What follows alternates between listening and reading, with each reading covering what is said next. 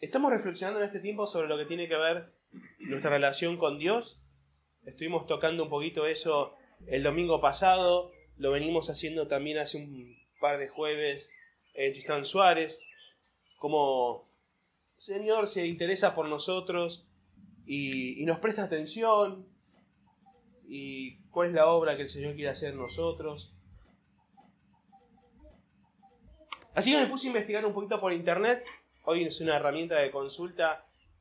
Y encontré lo siguiente. Muy interesante, escucha. Encontré en una página que es muy conocida, que se llama WikiHow. WikiHow es una página internacional donde uno puede encontrar cómo se hace casi cualquier cosa. Se llama WikiHow. ¿Viste Wikipedia? En Wikipedia es como una enciclopedia mundial. Bueno, WikiHow significa en inglés el conocimiento de, toda, de cómo se hacen todas las cosas. Eh, wiki viene a ser algo así como conocimiento eh, y el how es el cómo. Entonces en esta página uno puede encontrar cómo se hace cualquier cosa. Vos entras ahí y pones cómo se hace una tortilla al español. Ahí te dice, ahí agarrar la papa, hace esto, lo otro. ¿Se fríe o se hierve la papa? No sé, es un tema ahí. Está dividida la biblioteca internacional, pero ahí lo puedes encontrar. ¿Cómo se hace para reparar un auto? Ahí lo puedes encontrar. Y resulta que también puedes encontrar ahí los 11 pasos para iniciar una relación con Dios. Me encantó. ¿No? Porque uno puede entrar ahí y uno tiene una, no sé si es una fórmula, pero por lo menos está como esquematizado cómo vos podés iniciar tu relación con Dios. Así que me puse a leer. ¿eh? Y, las cosas que, iba leyendo, eh, se nota que es alguien que más o menos tiene relación con, con la iglesia o con el mundo cristiano, porque las cosas que decía tenían sentido. Así que yo te voy a leer los 11 pasos para iniciar la relación con Dios. ¿Sí? Paso número uno. Dice, lee y estudia la Biblia. O sea, inicias con eso. Paso número dos, confía y cree en Dios. Paso número tres, ama a Dios y haz su voluntad. Paso número cuatro, ama a tu prójimo. Paso número 5 de cómo iniciar tu relación con Dios. Arrepiéntete en serio de tus pecados. Paso número 6, actitud de oración y agradecimiento. Paso número 7, pide a Dios el Espíritu Santo. Paso número 8 de cómo iniciar tu relación con Dios. Recibe el Espíritu Santo. Paso número 9, compromete tus caminos con Dios. Paso número 10, cuéntale a los demás de Dios. Y paso número 11, renueva tu mente como cristiano. Si vos hiciste los 11 pasos y no te relacionaste con Dios, te devolverá el dinero. Pero interesantísimo que alguien se haya tomado la molestia de escribir estos 11 pasos para iniciar una relación con Dios. Y en cada uno de estos 11 pasos, por separados o, o en su conjunto, que uno puede decir, pero es interesante, está bien lo que dice, en el concepto que da, ninguno de ellos se acerca a lo que dice la Escritura sobre nuestra relación con Dios. Porque si uno quiere relacionarse con alguien, lo mínimo que tenés que hacer es interesarte por la otra persona. ¿Eh? ¿Cómo? Conocerle. Conocerle. Pero vos la conocés y querés tener una relación con esa persona. ¿Te gustó una chica? ¿Eh? Yo estaba en la iglesia, trabajaba ahí como secretario, al lado vivía una familia eh, que tenía ahí los padres con sus hijas. Una de las hijas era eh, muy bonita, muy interesante, y yo la veía pasar, iba y compraba al chino y volvía a comprar al chino y se la pasaba comprando en el chino, pasaba siempre por la puerta. Este, y yo salía a barrer la vereda y bueno, y me interesó y uno comenzó a tener una relación interesándose por la otra persona y Dios, que también es una persona, es, un ser maravilloso. Tiene que interesarnos el poder conocerlo, pero lo interesante que dice la Escritura, que nos cuenta de el interés que tiene Dios, de conocerte a vos y de conocerme a mí. El domingo pasado, eh, Marcos nos compartía, Marcos Ocampo, esto de cuánto nos conoce el Señor. ¿Se acuerdan lo que veíamos en el pasaje? Que el Señor les termina diciendo a aquellos que no acepten su presencia, yo a ustedes nunca lo conocí. Y que las personas estas decían, pero nosotros sí te conocemos, pero yo no los conozco. No sé quiénes son. Es como querer meterte en una fiesta de colado. Vas ahí, te encontrás con el que está en la puerta con la lista. ¿Quién es usted?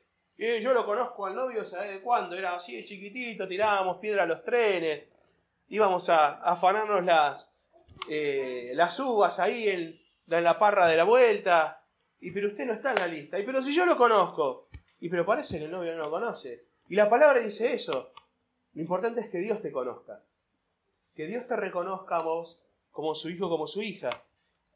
Y vamos a ver hoy cuál es la base de tu relación y de mi relación con Dios.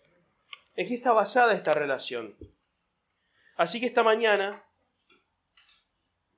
si te parece, vamos a compartir el Evangelio de Juan, capítulo 15. Vamos a hablar sobre este pasaje muy conocido que es el de la vida, exactamente. Juan capítulo 15, versículo 1. ¿Sí? ¿Estamos?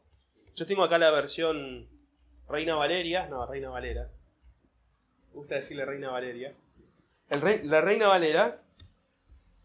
Así que vos seguir la versión que tengas. Pero dice, versículo 15, el versículo 1, perdón, del capítulo 15.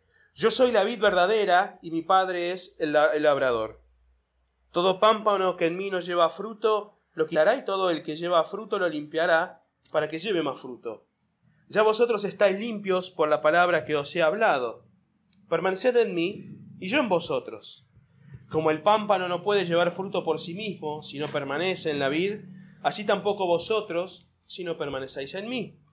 Yo soy la vid, vosotros los pámpanos, el que permanece en mí y yo en él, éste lleva mucho fruto, porque separados de mí nada podéis hacer. El que en mí no permanece, será echado fuera como pámpano y se secará, y los recogen y los echan en el fuego y arden.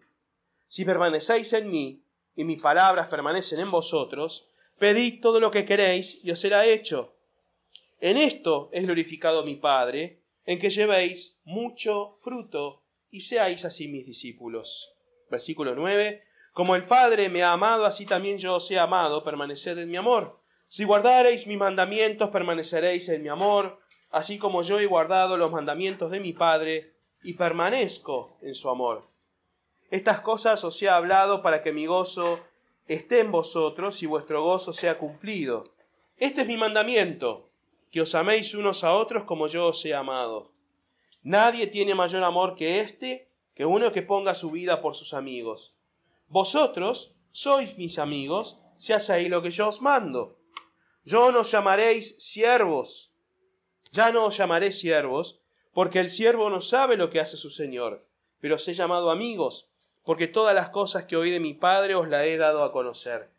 No me elegisteis vosotros a mí, sino que yo os elegí a vosotros, y os he puesto para que vayáis y llevéis fruto, y vuestro fruto permanezca, para que todo lo que pidiereis al Padre en mi nombre os lo dé. Esto os mando, que os améis unos a otros.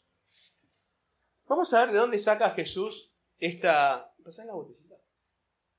¿Dónde saca Jesús esta idea de la vida? ¿eh? porque me interesa que primero entendamos cómo es que Jesús llega hablar esta palabra, esta palabra de la vida verdadera, porque justamente Jesús comienza diciendo, yo soy la vida verdadera. Y si Jesús dice, pone el, versículo 1 por favor, si Jesús dice, yo soy la vida verdadera, quiere decir que hay otra vida, por lo menos una más, que no es la verdadera. Quiere decir que en alguna parte Dios trató con otra vid. Así que me puse a investigar un poquito. ¿Qué es esto de la vid? ¿Por qué Jesús dice yo soy la vid verdadera? ¿Por qué no decir directamente yo soy como la vid? O yo soy la vid del Señor. No, Él dice yo soy la vid verdadera.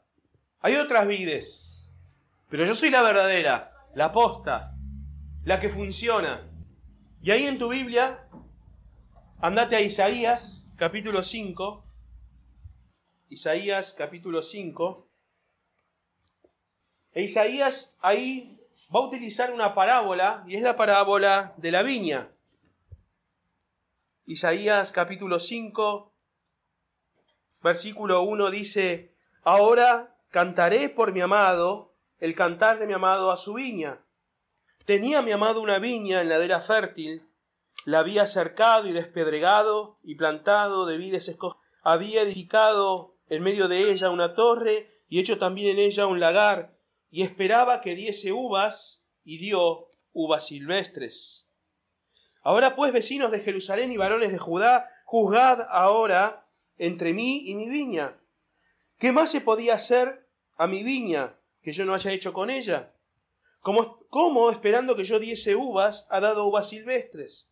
Os mostraré pues ahora lo que haré yo a mi viña. le quitaré su vallado y será consumida. Aportillaré su cerca y será hollada. Haré que quede desierta, no será podada ni cavada, y crecerán el cardo y los espinos, y aun a las nubes mandaré que no derramen lluvia sobre ella. Ciertamente, la viña de Jehová de los ejércitos es la casa de Israel. Y los hombres de Judá, planta deliciosa suya, esperaba juicio, y he aquí vileza, justicia, y he aquí clamor. ¿Qué es esta parábola de la viña que habla Isaías? Y esta figura de la viña que se repite en muchas partes en la escritura, no solamente acá. Es una imagen que Dios utiliza para decir, yo he puesto a mi pueblo para que produzca cosas buenas.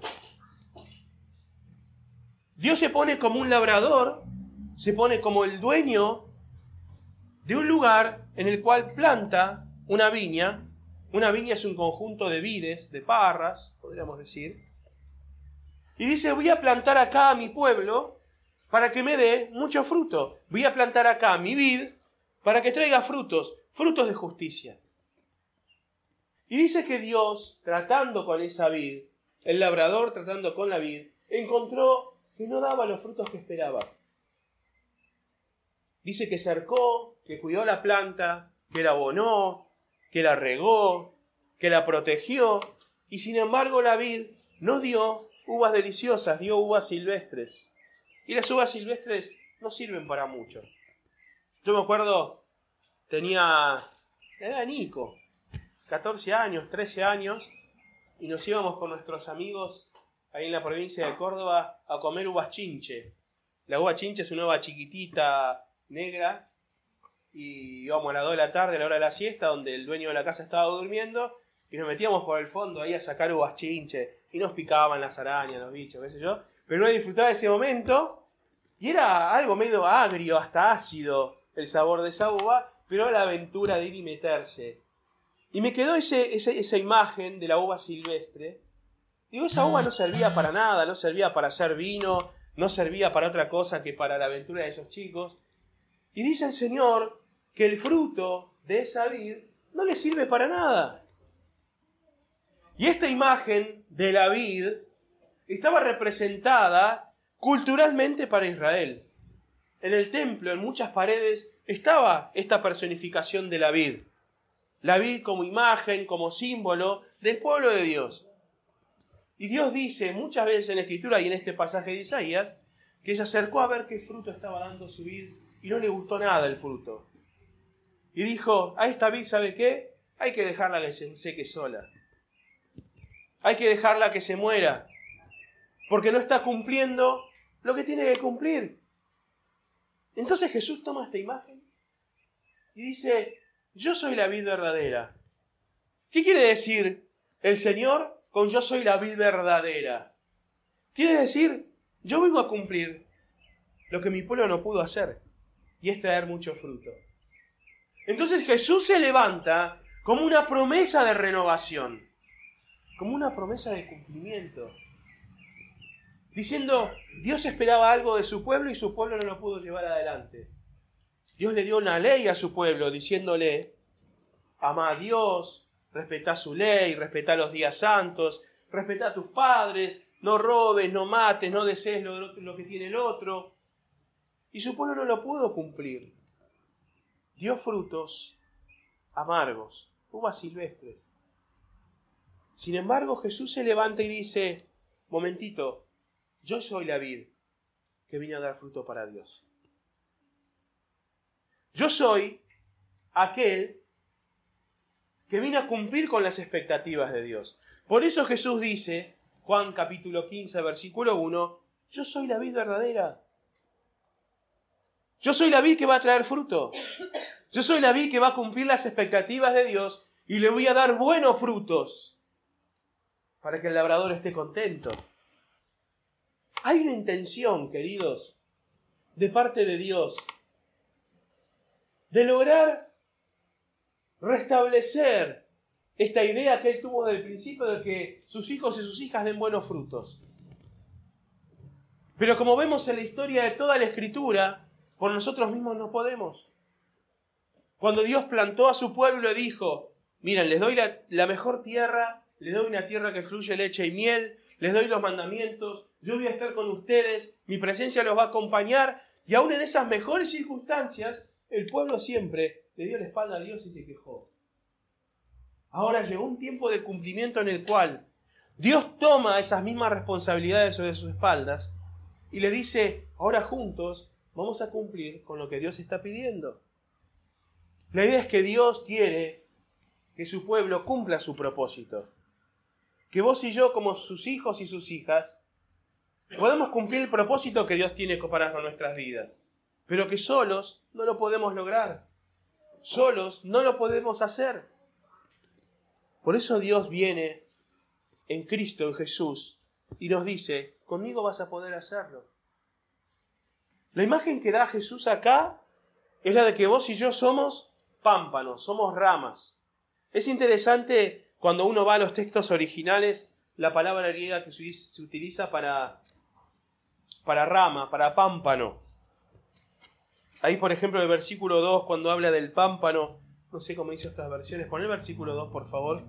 En todas las versiones dice pámpano, ahí en tu versión también dice pámpano, versículo 2. ¿Sí? En otras dice rama, en otras dice, no sé, sarmientos, creo, algo así. Pero la palabra griega es clema. Clema es algo que sale del mismo tronco. No es algo injertado, no es algo ajeno. Este pámpano es algo que sale del mismo tronco. ¿Viste el dicho que dice de tal palo, tal astilla?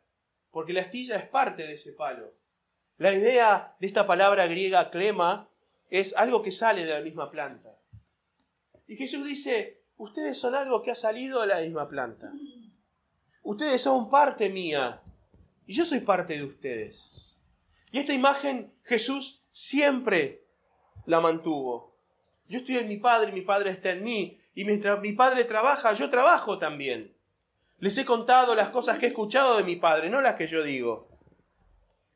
Siempre esta relación íntima, esta unidad entre el Padre y el Hijo, Jesús ahora la, la transfiere a nosotros diciendo, ustedes son parte de la planta. Yo soy parte de ustedes y ustedes son parte mía. Y habla de esta relación como de permanencia, si ustedes permanecen en mí, yo voy a permanecer en ustedes. Y da unas características de la relación. Versículo 12 dice, este es mi mandamiento que se amen unos a otros como yo los he amado. Nadie tiene mayor amor que este, que uno que ponga su vida por sus amigos. Ustedes son mis amigos y hacen lo que yo les mando.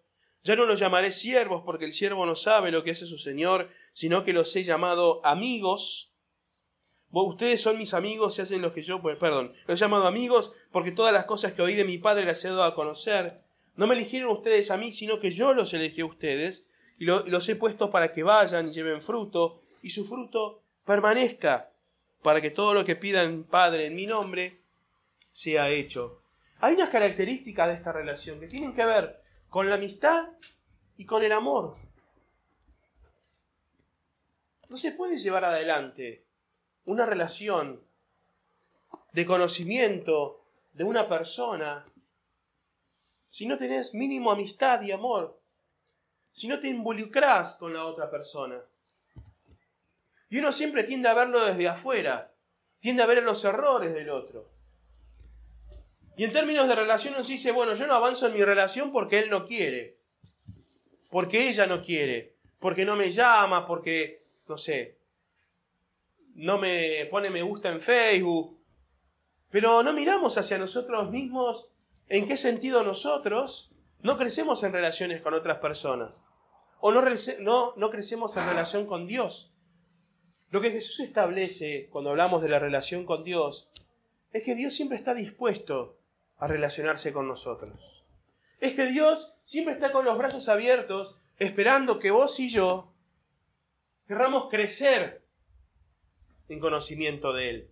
Jesús lo establece como que nosotros somos parte de la planta. Jesús establece que formamos parte de una relación íntima que Dios tiene con su pueblo desde el principio. La idea de Dios cuando creó a Adán y Eva es que crecieran en comunión con Él.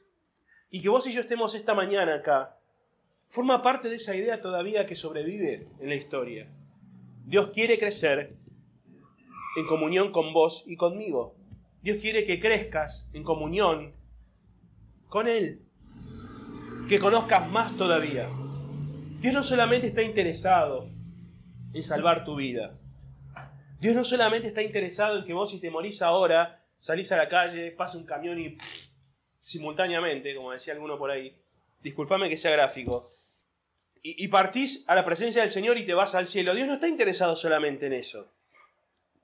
A Dios le interesa que tengas una comunión con Dios, genuina, y lo puedas conocer mientras estás caminando en esta tierra.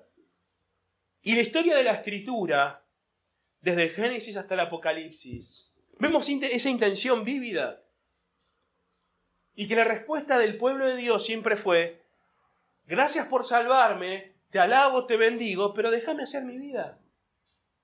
La historia de todo el Antiguo Testamento del pueblo de Israel se movió siempre en esos términos.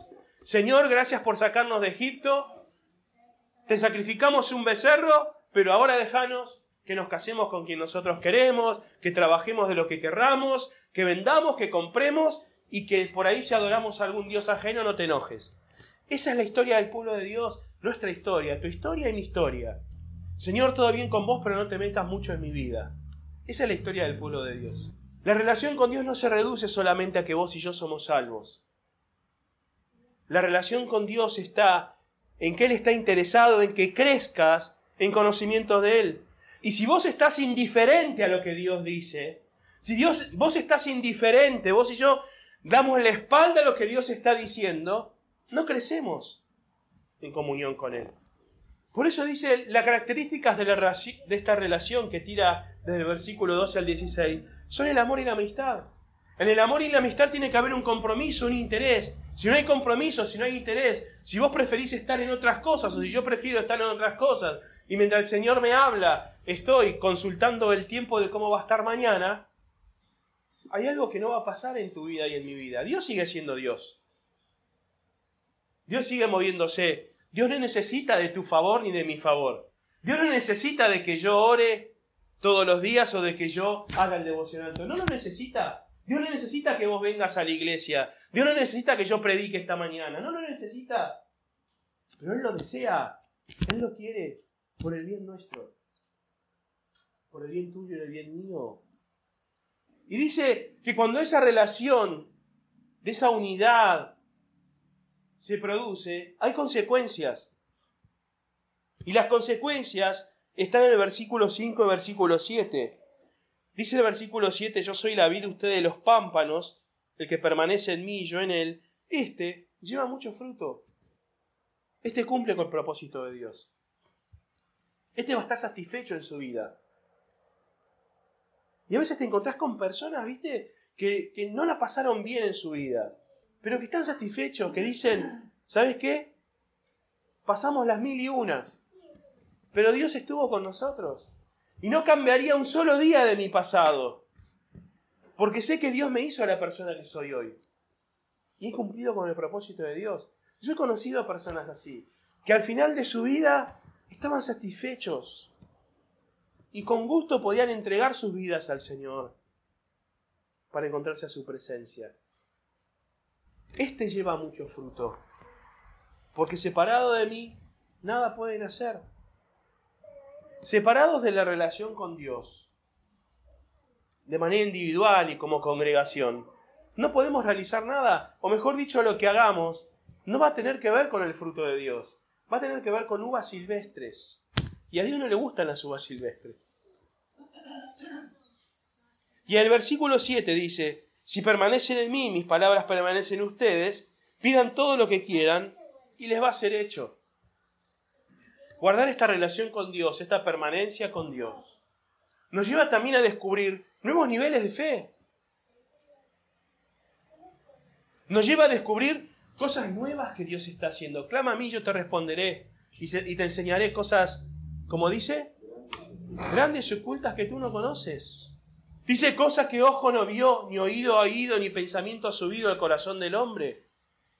Son las que Dios tiene para los que le aman.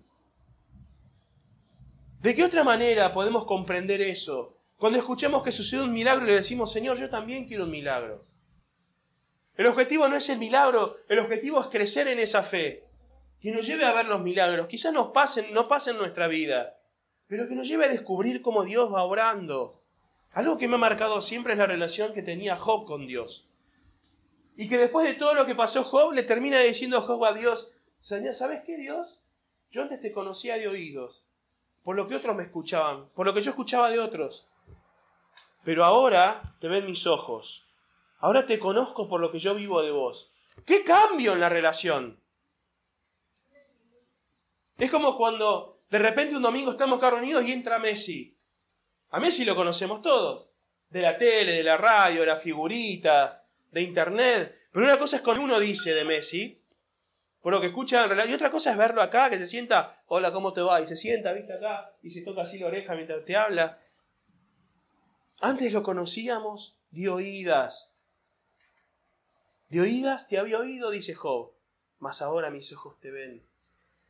Qué lindo saber que Dios quiere que lo conozcamos de manera personal. Y no de oídas, no de lo que otros nos dicen, no de que otros nos cuentan. El que permanece en mí lleva mucho fruto. El que permanece en mí Pida todo lo que quiera y le será hecho.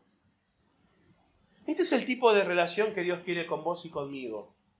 Ahora vamos a hablar de la base de esta relación. Pero este es el tipo de relación, una relación íntima. Una relación en la cual estemos todo el tiempo pensando en el Señor. Ah, pero eso es fanático, pastor. Llámale como quieras.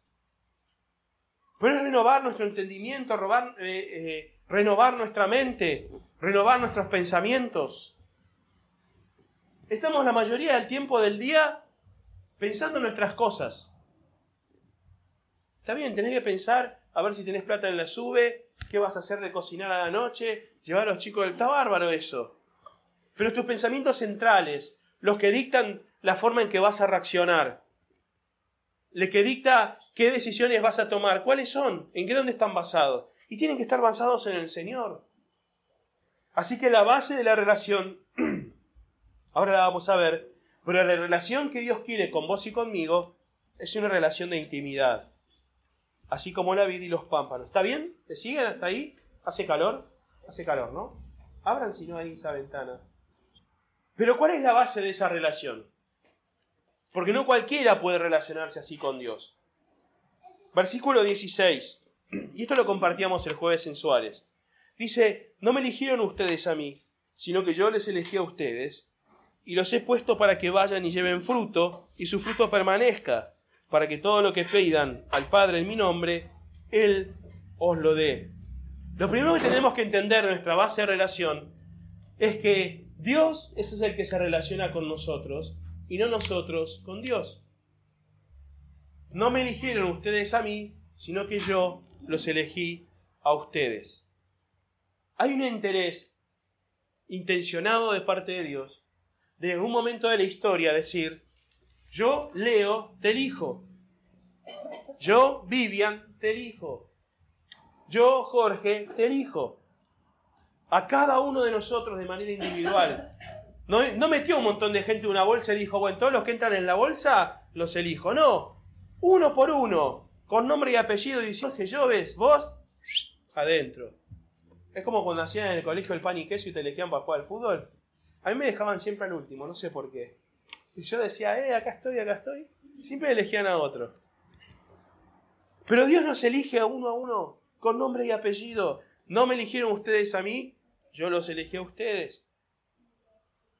Así que la base de esa relación íntima y cercana que Dios quiere, está basado en interés que Él tiene sobre nosotros. ¿Entendés? No de nosotros sobre Él. Es como cuando te enterabas que algún chico, alguna chica se interesaba por vos. Vos decías, ah, mirá, le gusta a aquel. Por ahí vos no te gustaba mucho, pero te hacía sentir como que, ay, le gusto a la de la vuelta, le gusto al del frente, ¿no?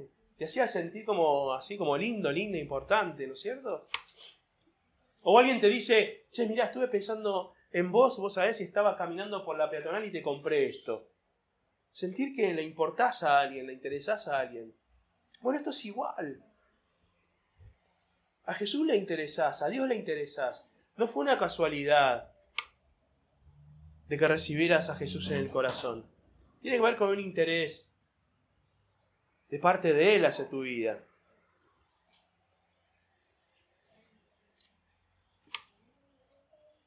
Y vamos a Romanos 5.11. Poner Romanos 5.11, Ro, ahí así lo, lo hacemos más, más rápido. Dice, y no solo esto, sino que también nos gloriamos en Dios por el Señor nuestro Jesucristo, por quien hemos recibido ahora la reconciliación. El interés de Dios de relacionarse con nosotros es la de reconciliarse con nuestras vidas. Acordate de alguna pelea que hayas tenido con algún amigo, con tu esposo, con tu esposa. Y qué lindo cuando viene ese tiempo de reconciliación, en el cual uno puede arreglar esas diferencias o esos temas de pelea. Bueno, en nuestro caso, estábamos separados de Dios y Dios vino a reconciliarse con nosotros. Él nos vino a tocar el hombro y decir, che, mirá, ¿sabes? ¿Te acordás el problema que tenemos? Bueno, olvídate, no te preocupes. Somos amigos de nuevo. Nos reconciliamos, arreglamos las cosas. Y resulta que nosotros somos los culpables. Pero Dios no se fija en eso y viene a reconciliarnos con Él. Así que la base también de esta relación tiene que, ver con que Él toma la iniciativa hacia nosotros. Y nos reconcilia con Él. Él nos perdona, Él nos disculpa. Dice en Hebreos 11 de que Dios premia a los que le buscan. Hebreos 11.6. Y nos vamos acercando a lo que quiero decir esta mañana. Hebreos con H, gracias. Pero sin fe es imposible agradar a Dios. Porque es necesario que el que se acerca a Dios crea que le hay y que es galardonador de los que le buscan. ¿Quiere decir galardonador? Queda premio. ¿Sí? Quiere decir que Dios premia a los que le buscan. Ahora es interesante lo que dice la primera parte, sin fe es imposible agradar a Dios. Y sabes que esto es muchas veces una carga en la espalda de muchos creyentes.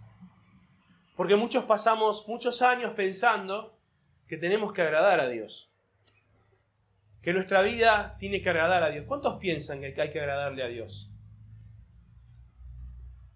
Y esto ha sido una carga para muchos creyentes. Porque pensamos que depende de nosotros agradar a Dios. Pensamos que si nosotros hacemos o no hacemos cosas, le agradamos o no le agradamos a Dios. Sin embargo, lo que es nada que ver con nuestra responsabilidad para con Dios. Porque si hay algo que establece la Escritura, es que nosotros por nosotros mismos no podemos hacer nada. Ustedes si no permanecen en mí no pueden llevar ningún fruto. Y que vos y yo no podemos hacer nada, por más que creamos, para agradar a Dios. El punto de este pasaje y de la carta a los hebreos es que esta fe viene de parte de Dios también. Es que la fe puesta en Jesucristo es lo que hace que nosotros le agrademos a Dios. Porque la base de nuestra relación es la gracia de Dios. Que vos y yo podamos ser pámpanos es gracias a la gracia de Dios. Es gracias a su misericordia. Ponerlo, por favor, Efesios capítulo 2, versículo 8 y 9. Porque por gracia sois salvos por medio de la fe, y esto no de vosotros, pues es don de Dios. Vos y yo le agradamos a Dios por medio de la fe. No es que vos le agradás a Dios cuando le crees. No dice eso la Escritura. Dice que recibiste, la anterior, recibiste un don de Dios un regalo de Dios, quiere decir que cuando vos no creías, Dios puso fe en tu corazón para que creas y que ese don que Él te da hace que le agrades. ¿Sí? ¿Se entiende? ¿Por qué? Porque nosotros somos una vid, somos pámpanos, que si no pertenecemos a Jesús, si no estamos en relación con Jesús, no podemos cumplir con el propósito de Dios. Así que todo está basado en su gracia. Todo está basado en su misericordia. Nada de lo que haces o dejas de hacer le agrada o le desagrada a Dios. Si vos no permaneces en Jesús, obviamente no le vas a agradar a Dios, porque no sos parte de la vida. Pero si Dios ha derramado sobre, su, sobre tu corazón el don de la fe, ha derramado su presencia, su Espíritu Santo, no hace falta que hagas nada para agradarle. Todo lo que hagas viene en reconocimiento y agradecimiento de lo que Él se ha hecho por vos. Así que la base de nuestra relación con Dios está en su gracia, en reconocer y entender su gracia. Y lo que hacemos es para agradecerle a Él por todo eso.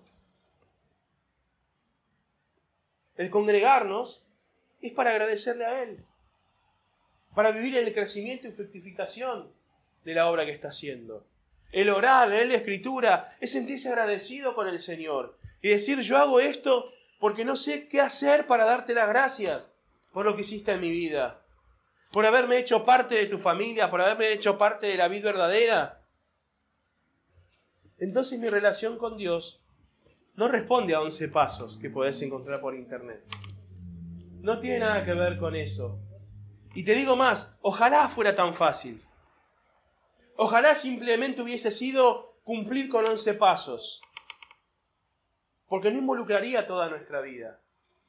Sin embargo, toda nuestra vida está ligada a la vida verdadera.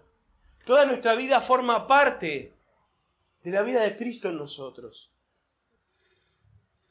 Nuestra relación con Dios depende pura y exclusivamente de su gracia. Esta congregación depende pura y exclusivamente de su gracia.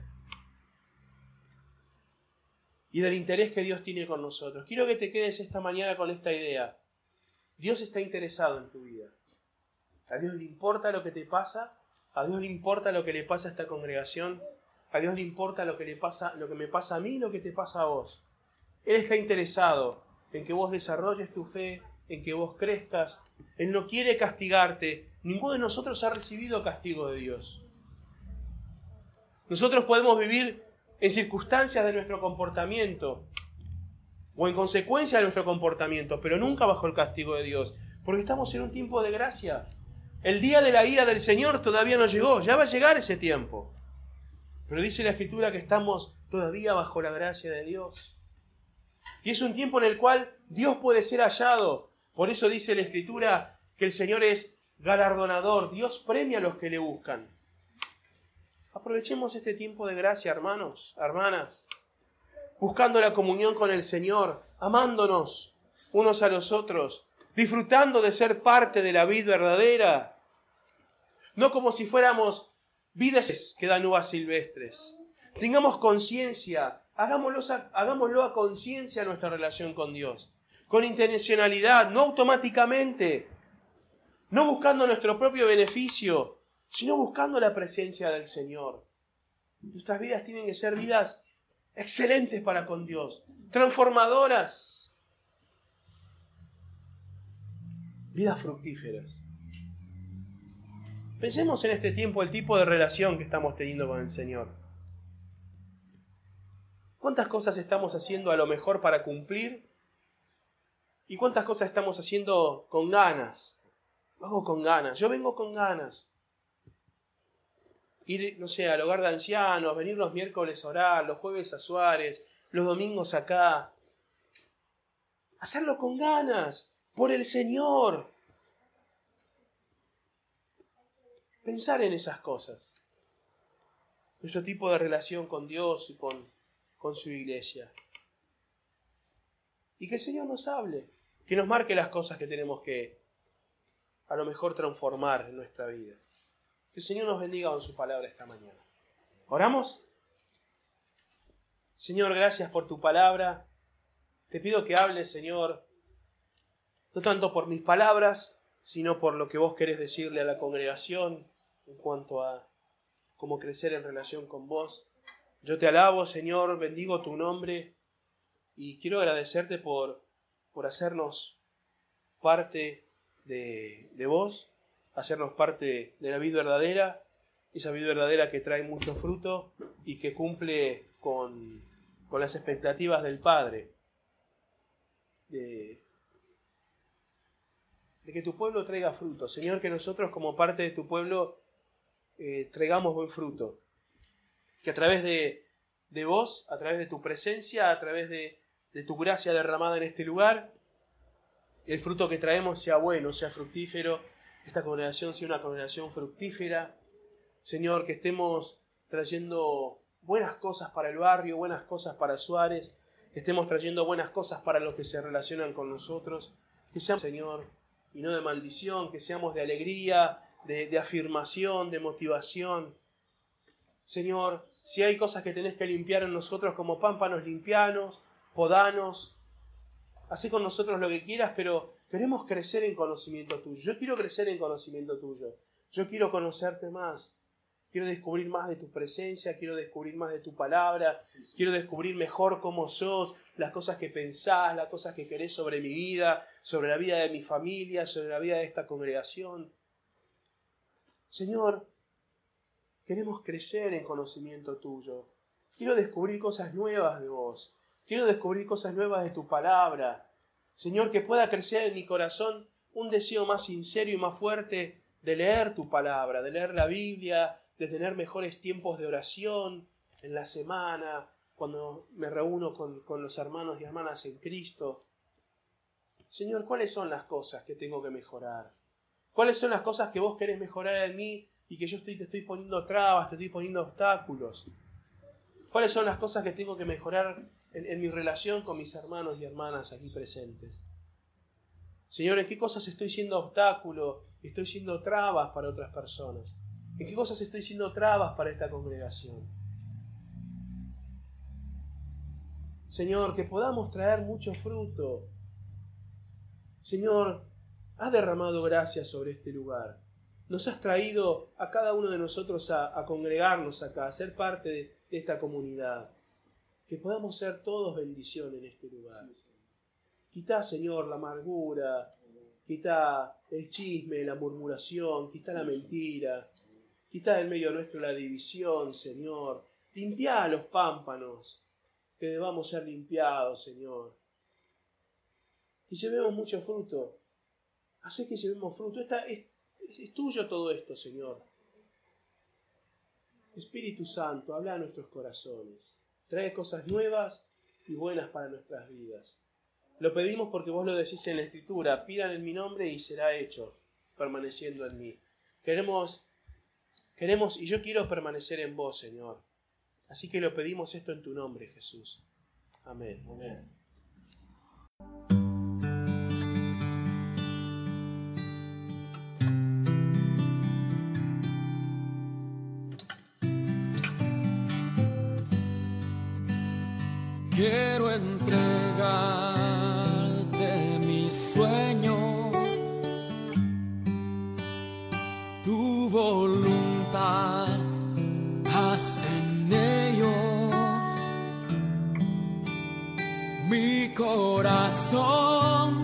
Te lo entrego. Enamórame de ti. Quiero aprender a escucharte Quiero saber qué es amarte de tu verdad, yo saciarme. Enamórame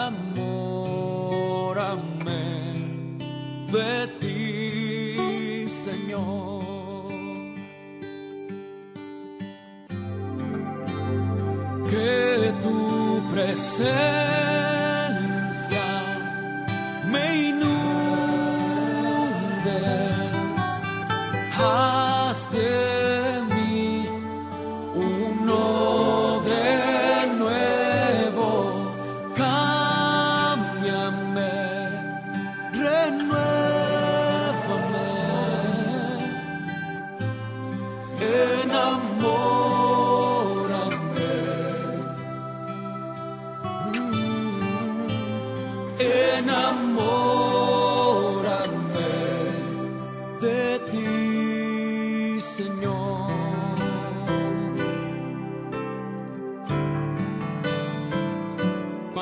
están enamorados de Él. Dile con todo tu corazón. Quiero entrar.